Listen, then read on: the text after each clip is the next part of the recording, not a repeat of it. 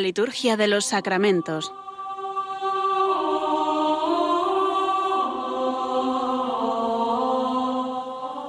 Con el Padre Juan Manuel Sierra.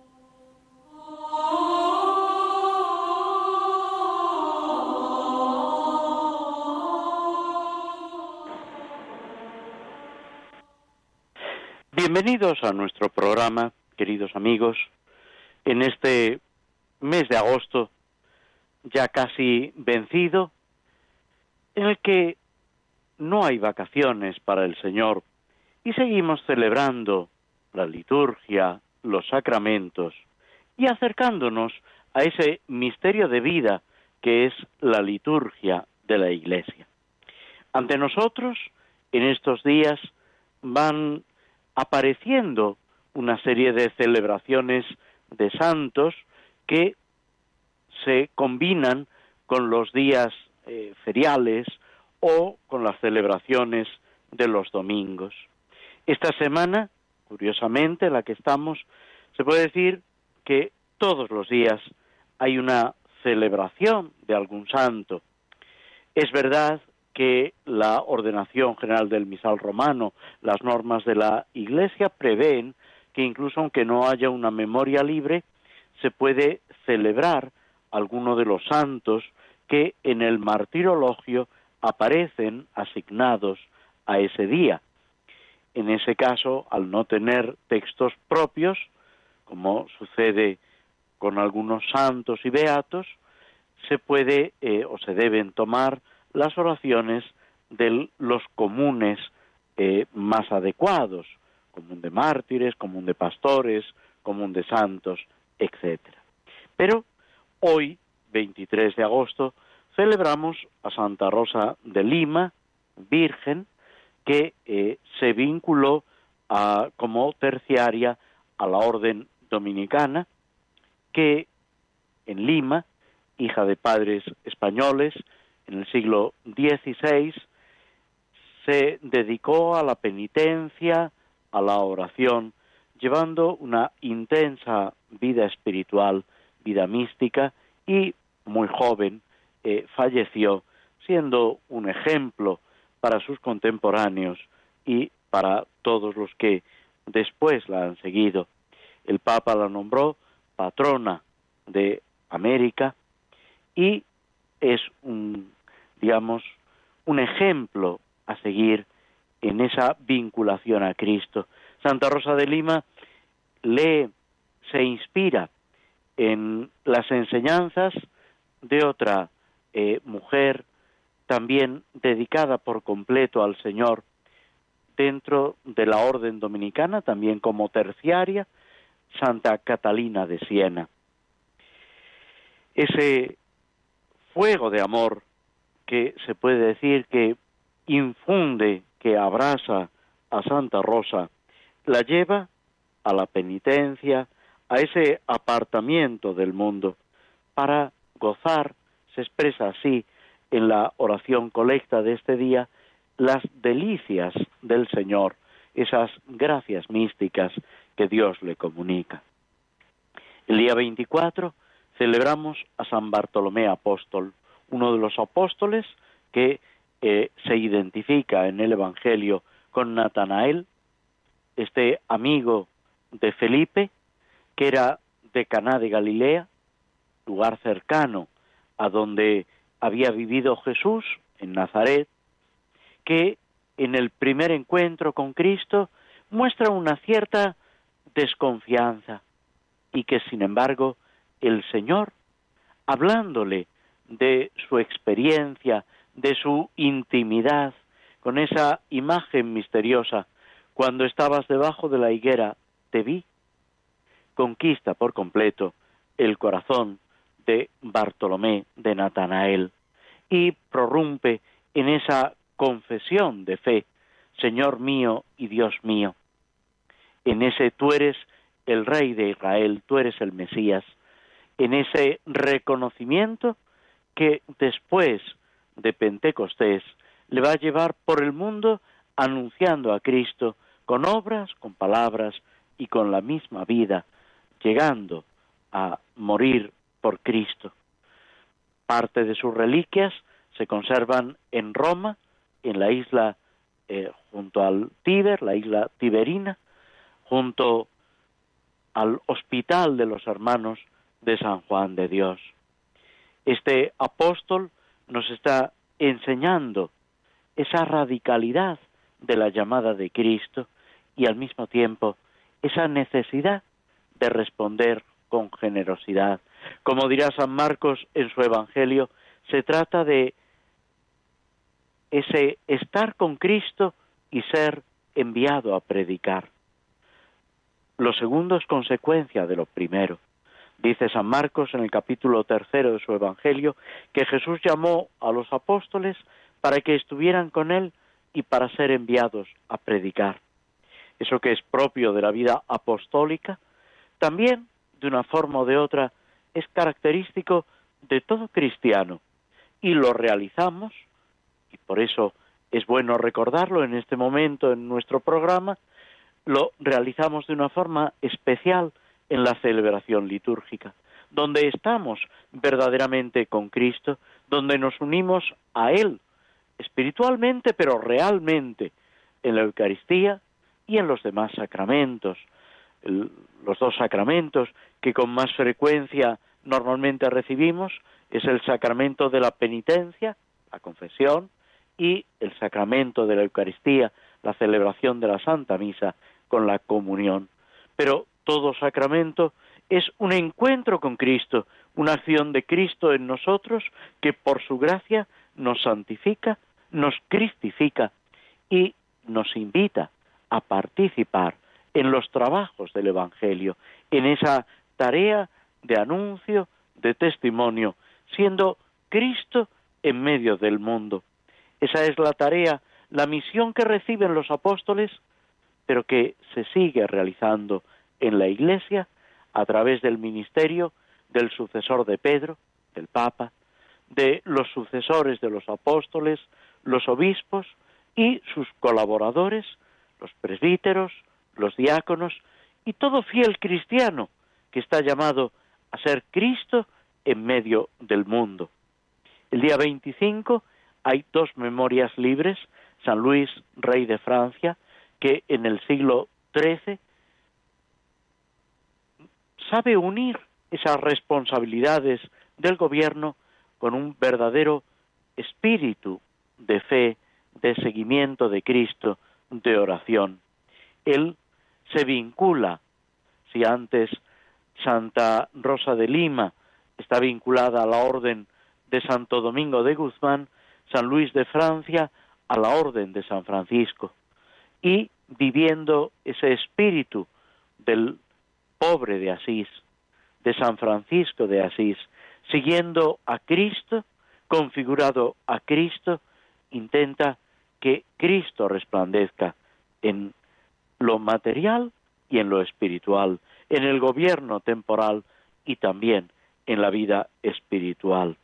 Por eso, en la colecta de San Luis, rey de Francia, pedimos que en medio de las ocupaciones temporales busquemos siempre el reino eterno. Este mismo día, otro santo, podemos decir, completamente distinto, San José de Calasanz, presbítero, aragonés, con una vida muy larga, vivió más de 90 años, que teniendo bienes en su familia, renuncia a todo y, siguiendo una inspiración divina, va a Roma y allí, descubriendo esa necesidad de educación que tienen los muchachos en un barrio pobre de Roma, se consagra con otros compañeros a la educación y funda esta congregación, luego la orden de los escolapios, de los hermanos de las escuelas pías, de la Madre de Dios, con una profunda vinculación a la Santísima Virgen María y empeñado en la educación, en ese devolver a través de la cultura, de la enseñanza, esa dignidad a la que todos estamos llamados.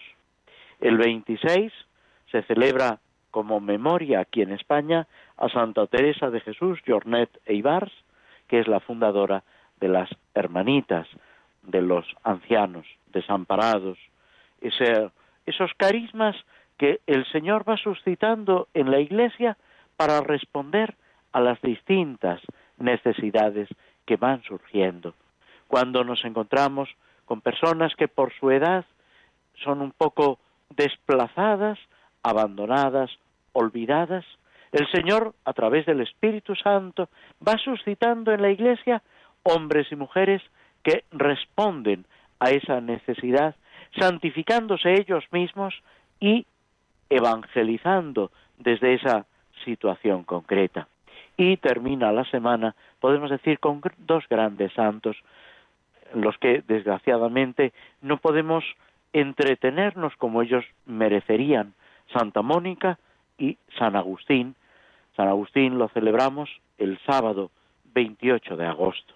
Santa Mónica, madre de San Agustín, mujer cristiana que a través de esa entrega consigue la conversión de su marido y va a conseguir también que su hijo Agustín, a través de toda una serie de peripecias intelectuales, a través de una vida de un cierto eh, desenfreno, de un alejamiento completo de los valores evangélicos y de Cristo mismo, vaya descubriendo poco a poco esa luz, esa claridad de Dios que nos llega en Cristo.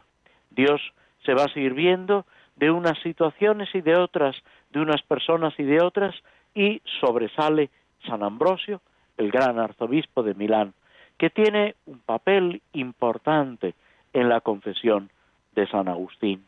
San Agustín nos ha dejado ese relato maravilloso de las confesiones, un relato autobiográfico, una reflexión donde va analizando la acción de Dios en su vida, dándole gracias al Señor, reconociendo y al mismo tiempo poniendo la acción de Dios como referencia de su vida y de la vida de todo cristiano.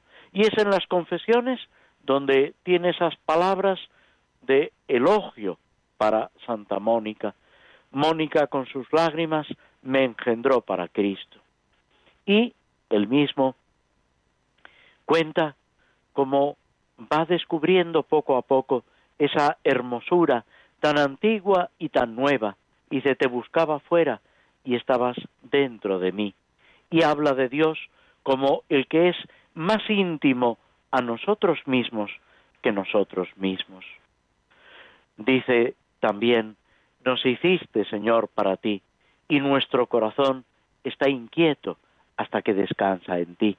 Ese descansar en el Señor es lo que Él va consiguiendo con esa consagración al Señor y después Dios mismo lo va guiando en la consagración, en una especie de vida monástica, de vida religiosa, después en el sacerdocio, para terminar siendo obispo de Hipona, cuidando de la comunidad que Dios le ha confiado, esa iglesia concreta, pero desde ahí empeñado en el cuidado de la iglesia universal y con sus escritos, con su ejemplo, con su intercesión, sigue siendo para nosotros un verdadero faro de santidad, de doctrina, en ese caminar de la Iglesia a través de los problemas, de las dificultades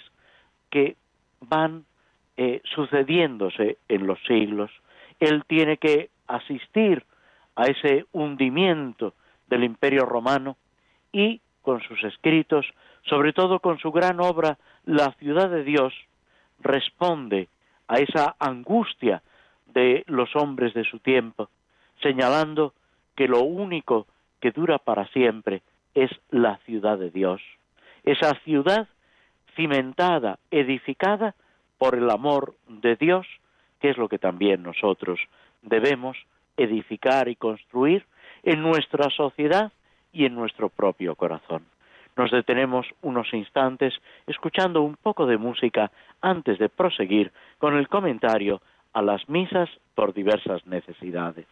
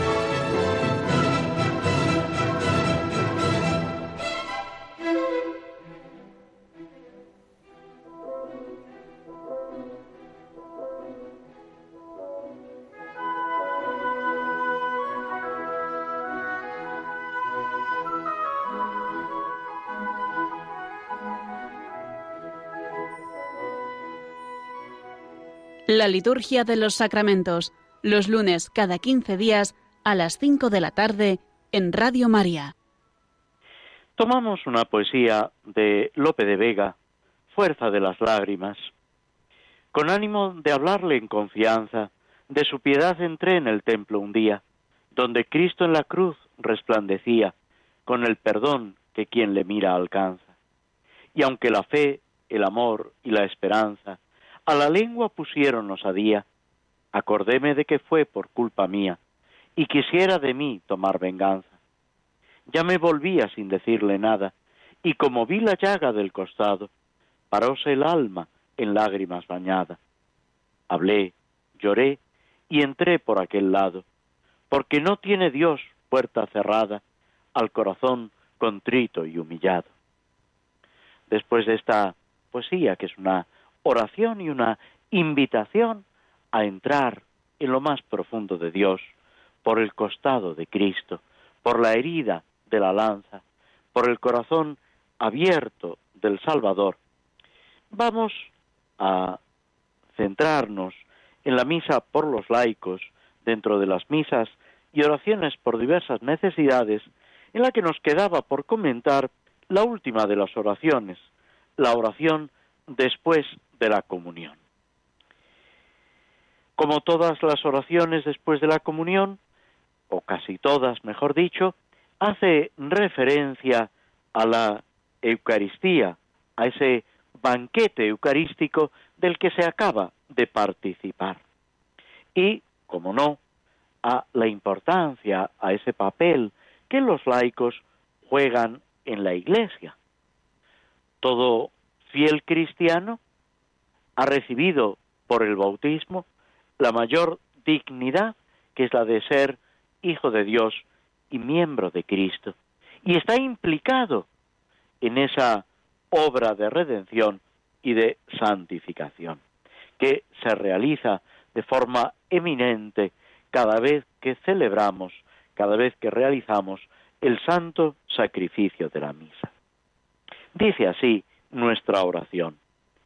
Después de participar de la plenitud de tu gracia, te pedimos, Señor, que tus fieles, que quisiste que se dedicaran a las cosas temporales, fortalecidos con el vigor del banquete eucarístico, sean testimonios valientes de la verdad evangélica y transformen tu iglesia presente y activa siempre en las realidades terrenas nos recuerda un poco lo que decíamos de San Luis, rey de Francia, hablando de ese gobierno de lo temporal, empeñado también en los asuntos sobrenaturales, espirituales, esa vida espiritual. El Concilio Vaticano II subraya ese papel de los laicos que están en medio del mundo, que tienen una tarea que cumplir, pero que deben ser siempre reflejo de esa Jerusalén del cielo, de esa ciudad de Dios de la que nos hablaba San Agustín y que recordábamos hace un momento. Cuando la oración empieza, señala que acabamos de participar de la plenitud de la gracia. ¿Cuál es la plenitud de la gracia? Cristo. La Eucaristía, la comunión eucarística. A través de esa comunión se nos hace participar, si estamos debidamente dispuestos, de ese don infinito que es Cristo en nosotros. En Cristo se nos da la plenitud de la gracia. Y eso es lo que se nos ofrece, se nos da el alimento a través de la Eucaristía. El domingo pasado terminábamos la lectura de ese capítulo sexto del Evangelio de San Juan, de ese discurso del pan de vida, donde Cristo habla precisamente que el que recibe el pan de vida no conoce lo que es la muerte, participa de la verdadera vida, que ese es el alimento del camino, no como el de Moisés, no como el maná que sostuvo a los israelitas en el desierto, sino el verdadero pan del cielo, esa agua de vida que le dice a la samaritana que el que la pruebe nunca más tendrá sed, tendrá ese torrente de agua, ese surtidor de agua viva que salta hasta la vida eterna. Pues eso es lo que recibimos al participar en la Santa Misa de la Eucaristía, del cuerpo de Cristo, de la sangre de Cristo. Y después de esta participación surge la petición. Te pedimos, Señor, que tus fieles, todos los fieles, nadie queda excluido de esa petición, que has querido que se dedicaran a las cosas temporales. Estamos en el mundo, aunque no debemos ser del mundo. La carta de Ocneto, un escrito de los primeros siglos, dice precisamente que los cristianos viven en medio del mundo como un ciudadano más, cumpliendo sus obligaciones, pero sabiendo que su misión trasciende esa tarea terrenal. Esas cosas temporales de las que hay que ocuparse, pues sí, pero a través del banquete eucarístico, nueva referencia explícita a la Eucaristía, ser testigos valientes de la verdad evangélica. ¿Cuál es la verdad evangélica? El Evangelio, Cristo, la enseñanza de Cristo, las bienaventuranzas, todo lo que el Señor nos ha enseñado. Es lo que Jesús le dice a los apóstoles, id al mundo entero y anunciad el Evangelio, la buena noticia. Se le dice a los apóstoles, a San Bartolomé, a San Pedro, a San Juan, pero también a cada uno de nosotros. Y vemos en los hechos de los apóstoles que todos los cristianos, cuando van de un lado para otro, van dando testimonio de Cristo, de la presencia y del amor de Cristo. Áquila y Priscila, colaboradores de San Pablo, un matrimonio que han conocido a Cristo. Y así tantos otros que, por ejemplo, huyendo de la persecución de Herodes y de la persecución de los fariseos y los sumos sacerdotes, llegan hasta Samaria y a otros lugares anunciando y dando testimonio. Que es lo que también nosotros debemos seguir realizando, cada uno en su lugar, con sus características, con sus cualidades, pero todos siendo conscientes de este tesoro que llevamos, dice San Pablo, en vasijas de barro, pero que es un verdadero tesoro. Testigos valientes de la verdad evangélica. ¿Por qué? Porque nada hay comparable a esa presencia y a esa acción de Cristo en nosotros. Y así, fijaos, damos un salto, transformar la iglesia, transformen tu iglesia. Estamos pidiendo que los laicos transformen la iglesia. Es una revolución, si queremos llamarlo así, es la revolución del amor de Jesucristo. No se trata de una sublevación, no se trata de otra cosa que de vivir la santidad a la que Dios nos llama. Y aquí os pregunto, ¿quién es más importante en la Iglesia? Y la respuesta es definitiva, terminante, el que sea más santo. El Papa tendrá su misión que realizar, el obispo, el presbítero, el diácono, pero el más importante en la Iglesia es el que sea más santo, el que mejor viva esa llamada de Cristo a la santidad y el que responda con mayor generosidad, con mayor amor. Eso es lo importante. Y es así como se transforma la Iglesia. Y es así como podemos superar todas las dificultades de dentro y de fuera, abrazados a Cristo, viviendo en esa comunión de amor a la que Cristo nos llama con su gracia y de una forma muy especial en la Eucaristía. Y así la Iglesia, a través de cada fiel cristiano, a través de cada hombre y mujer, estará presente en las realidades terrenas, presente y activa. La Iglesia actúa a través de cada uno de nosotros, y si alguno de nosotros deja de actuar como miembro de Cristo, algo le está faltando a la Iglesia. Debemos pedirle al Señor ser conscientes de esta realidad, vivirla con verdadero entusiasmo, unidos los unos a los otros, unidos en lo que es el cuerpo místico de Cristo, la comunión de los santos, para dar frutos de vida eterna. Después de esta oración, pasamos a los siguientes formularios que son en el aniversario del matrimonio. Son tres formularios de misa en el aniversario, en los 25 años y en los 50 años, bodas de plata y bodas de oro, de la vida matrimonial.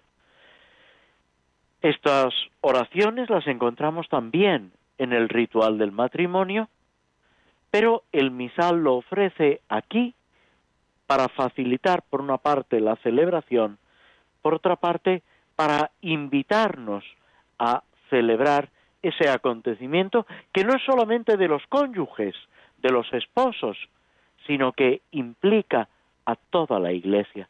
Por lo que decíamos hace un momento, porque la santidad de los esposos es santidad de la Iglesia.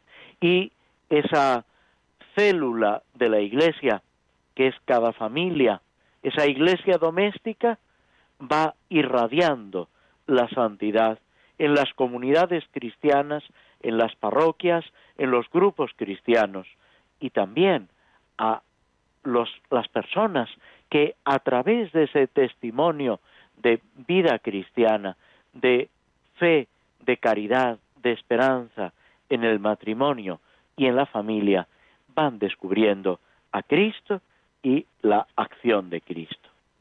Estos tres formularios de misa no nos ofrecen ni la antífona de entrada ni la antífona de comunión. Se supone, siendo una celebración festiva, que en este momento hay un canto y por eso no es necesaria la eh, antífona ni de entrada ni de comunión. Si no fuera así, se puede echar mano de distintas eh, antífonas que nos ofrece el mismo misal, o bien del día, o bien del formulario sucesivo, que es por la familia, que también nos ofrece unas antífonas que pueden ser de utilidad y que se adaptan perfectamente a lo que estamos celebrando. En el aniversario, la oración colecta dice así, Oh Dios, creador de todas las cosas, que al principio creaste al hombre y a la mujer para que estableciesen un vínculo conyugal, bendice y confirma la unión matrimonial de tus siervos, para que manifiesten siempre una más perfecta imagen de la unión de Cristo con la Iglesia.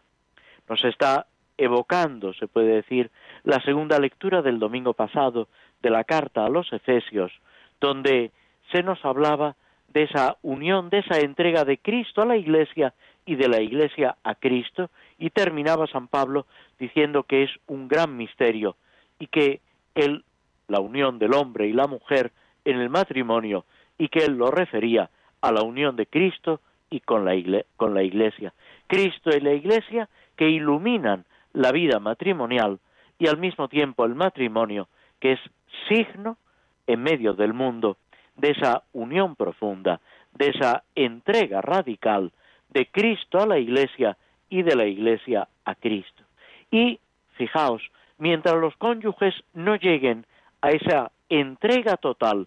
Como Cristo a la Iglesia y la Iglesia a Cristo, no están viviendo en plenitud la gracia que recibieron en el sacramento del matrimonio, cuando en la presencia de Dios y ante la Iglesia fueron consagrados con un sacramento para vivir de tal manera que ellos queden santificados y colaboren en la santificación de sus hijos, en primer lugar, de sus familiares y de la Iglesia entera. Todo esto evocando ese momento de la creación en que Dios, con Adán y Eva, hace ese proyecto de salvación, ese proyecto de dominio del mundo entero a través de esa entrega total del hombre a la mujer, de la mujer al hombre, para la propia santificación, para la ayuda mutua y para la edificación del mundo. Con esto nos detenemos con un poco de música, escuchando un poco de música antes de proseguir con el comentario de los salmos.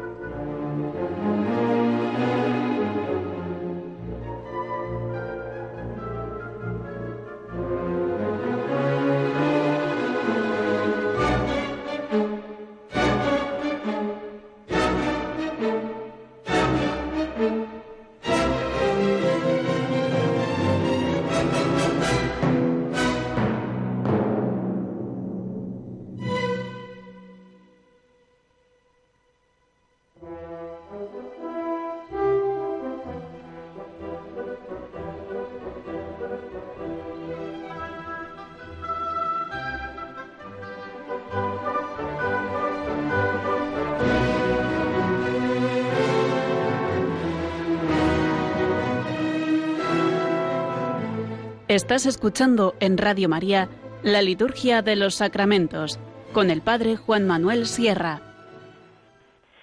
Estábamos comentando el Salmo 36, este salmo que podemos decir eh, constituye un canto a la divina providencia que constata la prosperidad del impío como algo aparente, momentáneo, y en cambio la felicidad del justo como algo real y permanente.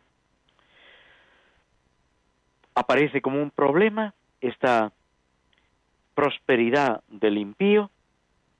La tentación es sentir envidia de este aparente bienestar y la solución del problema, el remedio de la tentación es esa confianza en el Señor por encima de todo y esto tiene unas consecuencias para el justo que debe vivir conforme pues a esos mandatos y esa presencia del Señor. El justo hace de Dios su confianza y así aparece en el versículo quinto esa convicción de que Dios actúa y nos conduce desde las sombras de la noche, desde las dificultades, desde ese aparente abandono al esplendor de la justicia y del derecho, hasta el amanecer, hasta el mediodía, hasta ese poseer la tierra y gozar de una paz duradera. Son todo expresiones que utiliza el Salmo para animarnos frente a las dificultades. Hay una reflexión a partir del versículo 12 sobre esa esterilidad de las obras malas. Mejor es ser honrado con poco que ser malvado en la opulencia. Podríamos decir que es la conclusión del Salmo. El malvado intriga, pero el Señor se ríe. Los malvados desenvainan la espada, pero su espada les atravesará el corazón. Esta idea, que aparece repetidas veces en los salmos, es eh, muy importante.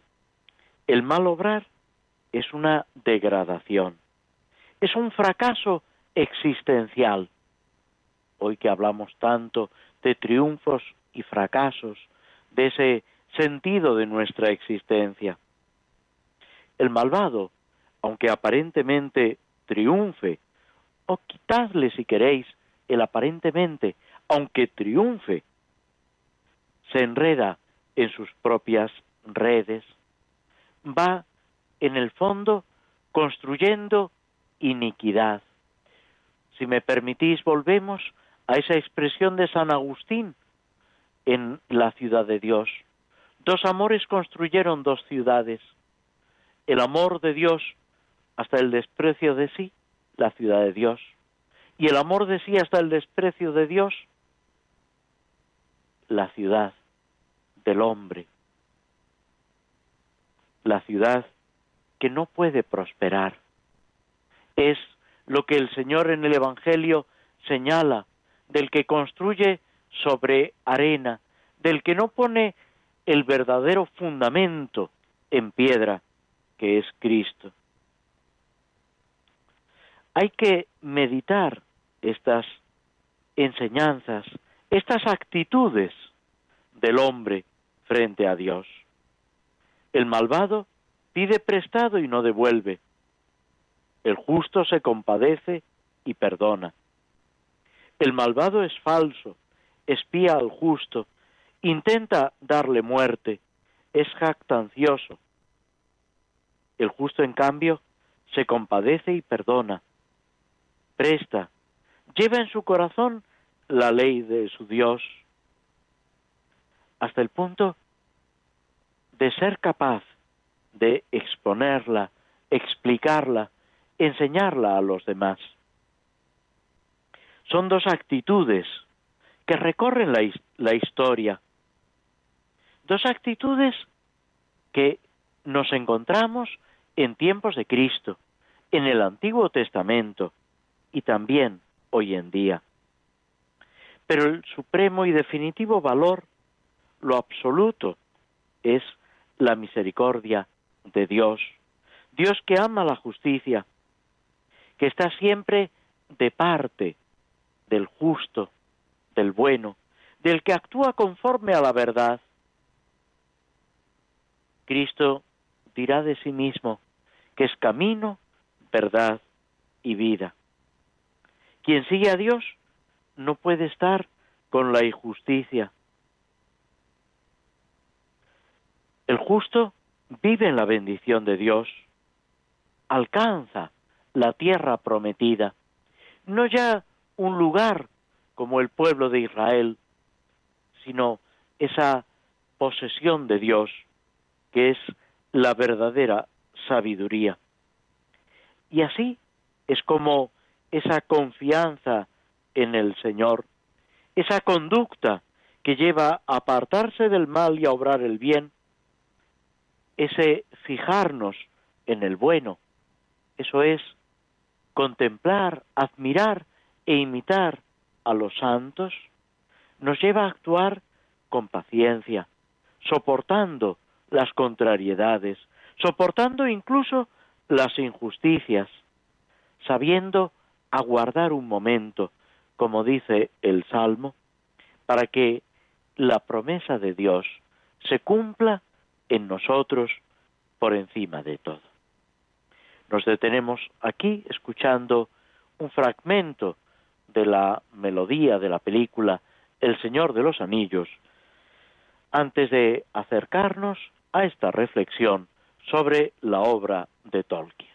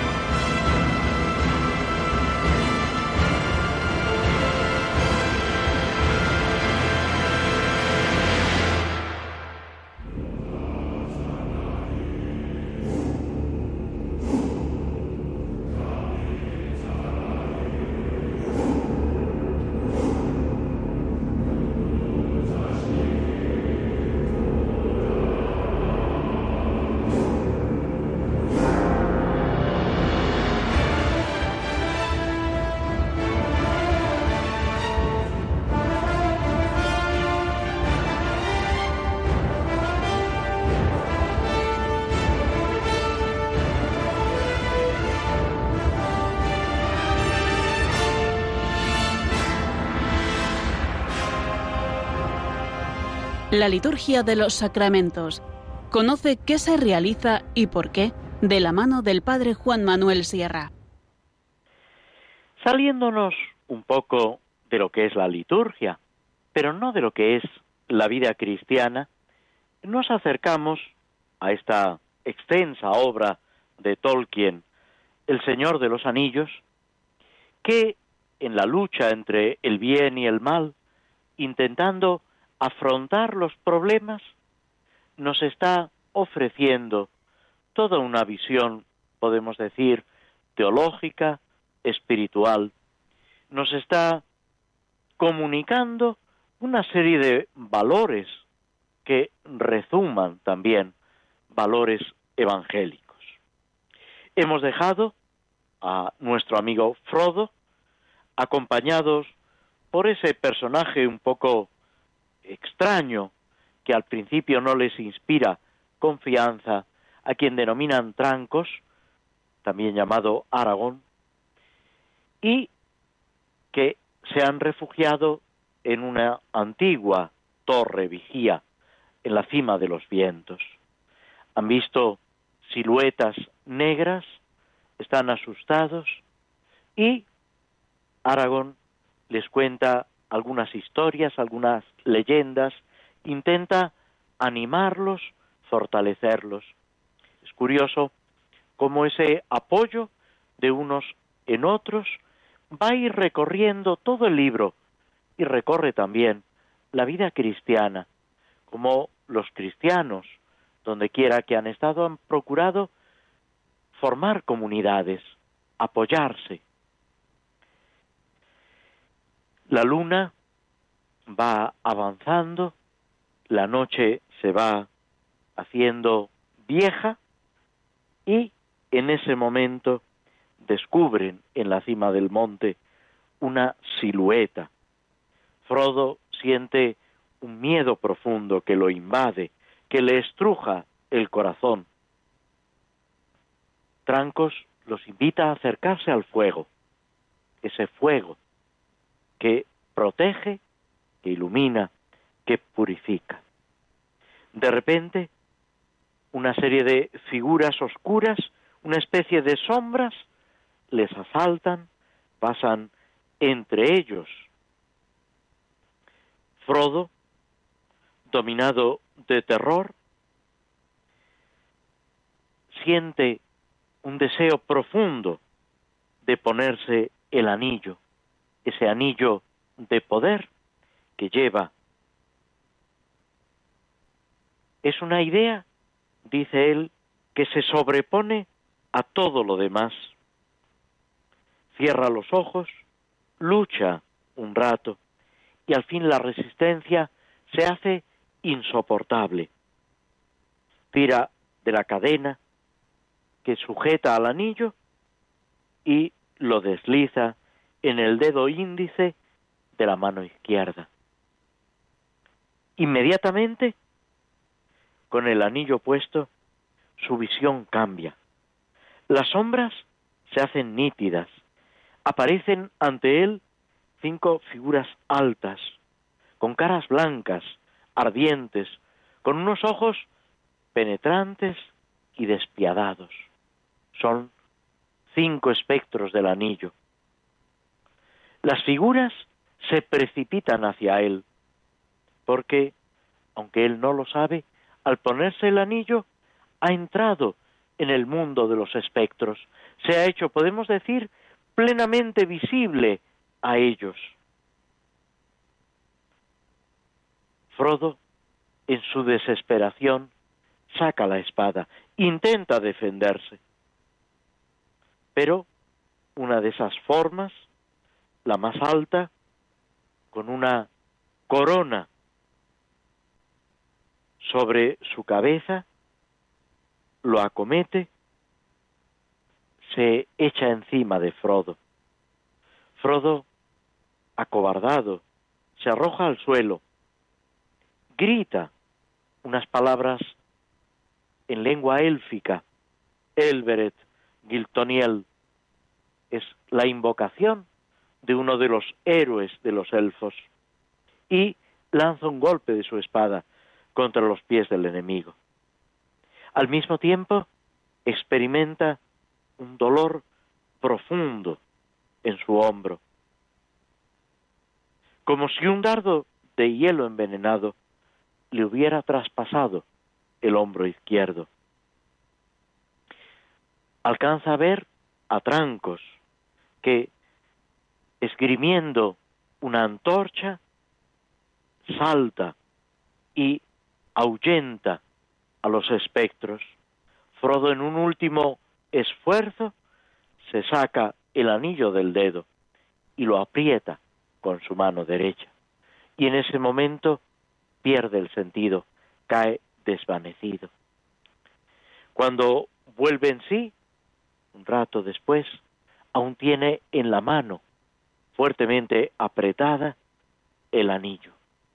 Es curioso cómo el anillo lleva al que lo tiene a un aferrarse a él. Estaba tendido junto al fuego, rodeado por sus amigos. Ve también a Trancos, a Aragón, y los amigos se alegran al oírlo hablar, porque no sabían la gravedad de la enfermedad. Esta angustia que ellos sufren, también Aragón los anima a la esperanza. Les dice que confíen, que Frodo es mucho más resistente de lo que cabía pensar, que quizás sea capaz de resistir el poder maligno de la herida. Esta herida que acompaña, que ya va a acompañar a Frodo a lo largo de todo el relato, de toda su vida, es expresión también de las tonterías que muchas veces hacemos, de las malas acciones. Luego Bilbo caerá en la cuenta que al ponerse el anillo, lo único que ha hecho es ceder a la sugerencia de sus enemigos, ponerse a tiro, facilitarles las cosas, caer, diríamos, con un lenguaje ascético o espiritual, caer en la tentación. Y esa herida le va a dejar una marca, como tantos acontecimientos en nuestra vida. Pero con la ayuda de Cristo, con la ayuda de la Iglesia, podemos superarlo. Y eso es lo importante. Mirar con esperanza. No desesperar nunca de la salvación que siempre es posible si miramos al Señor. Si ponemos nuestra confianza no en nuestras propias fuerzas, sino en el Señor que está a nuestro lado y que va dentro de la Iglesia poniéndonos personas que nos ayuden, que nos auxilien en la dificultad, que nos vuelvan al buen camino para poder alcanzar la salvación, para vencer en nosotros y en el mundo al mal. Pero esa victoria solo es posible venciendo al mal a fuerza de bien, como nos enseña el mismo San Pablo. Esta digamos, situación de Frodo se va a complicar progresivamente.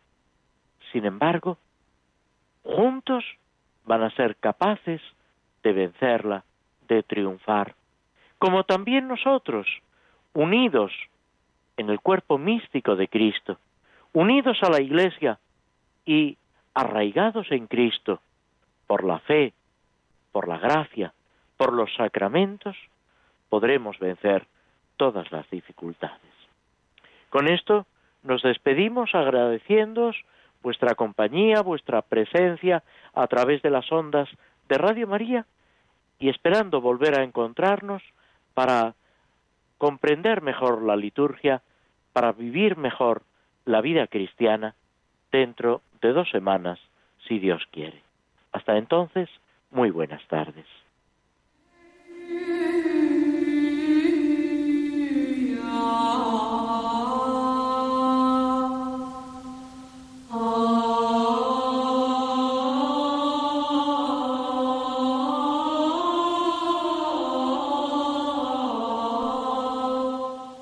Así concluye en Radio María la Liturgia de los Sacramentos, un espacio dirigido por el Padre Juan Manuel Sierra.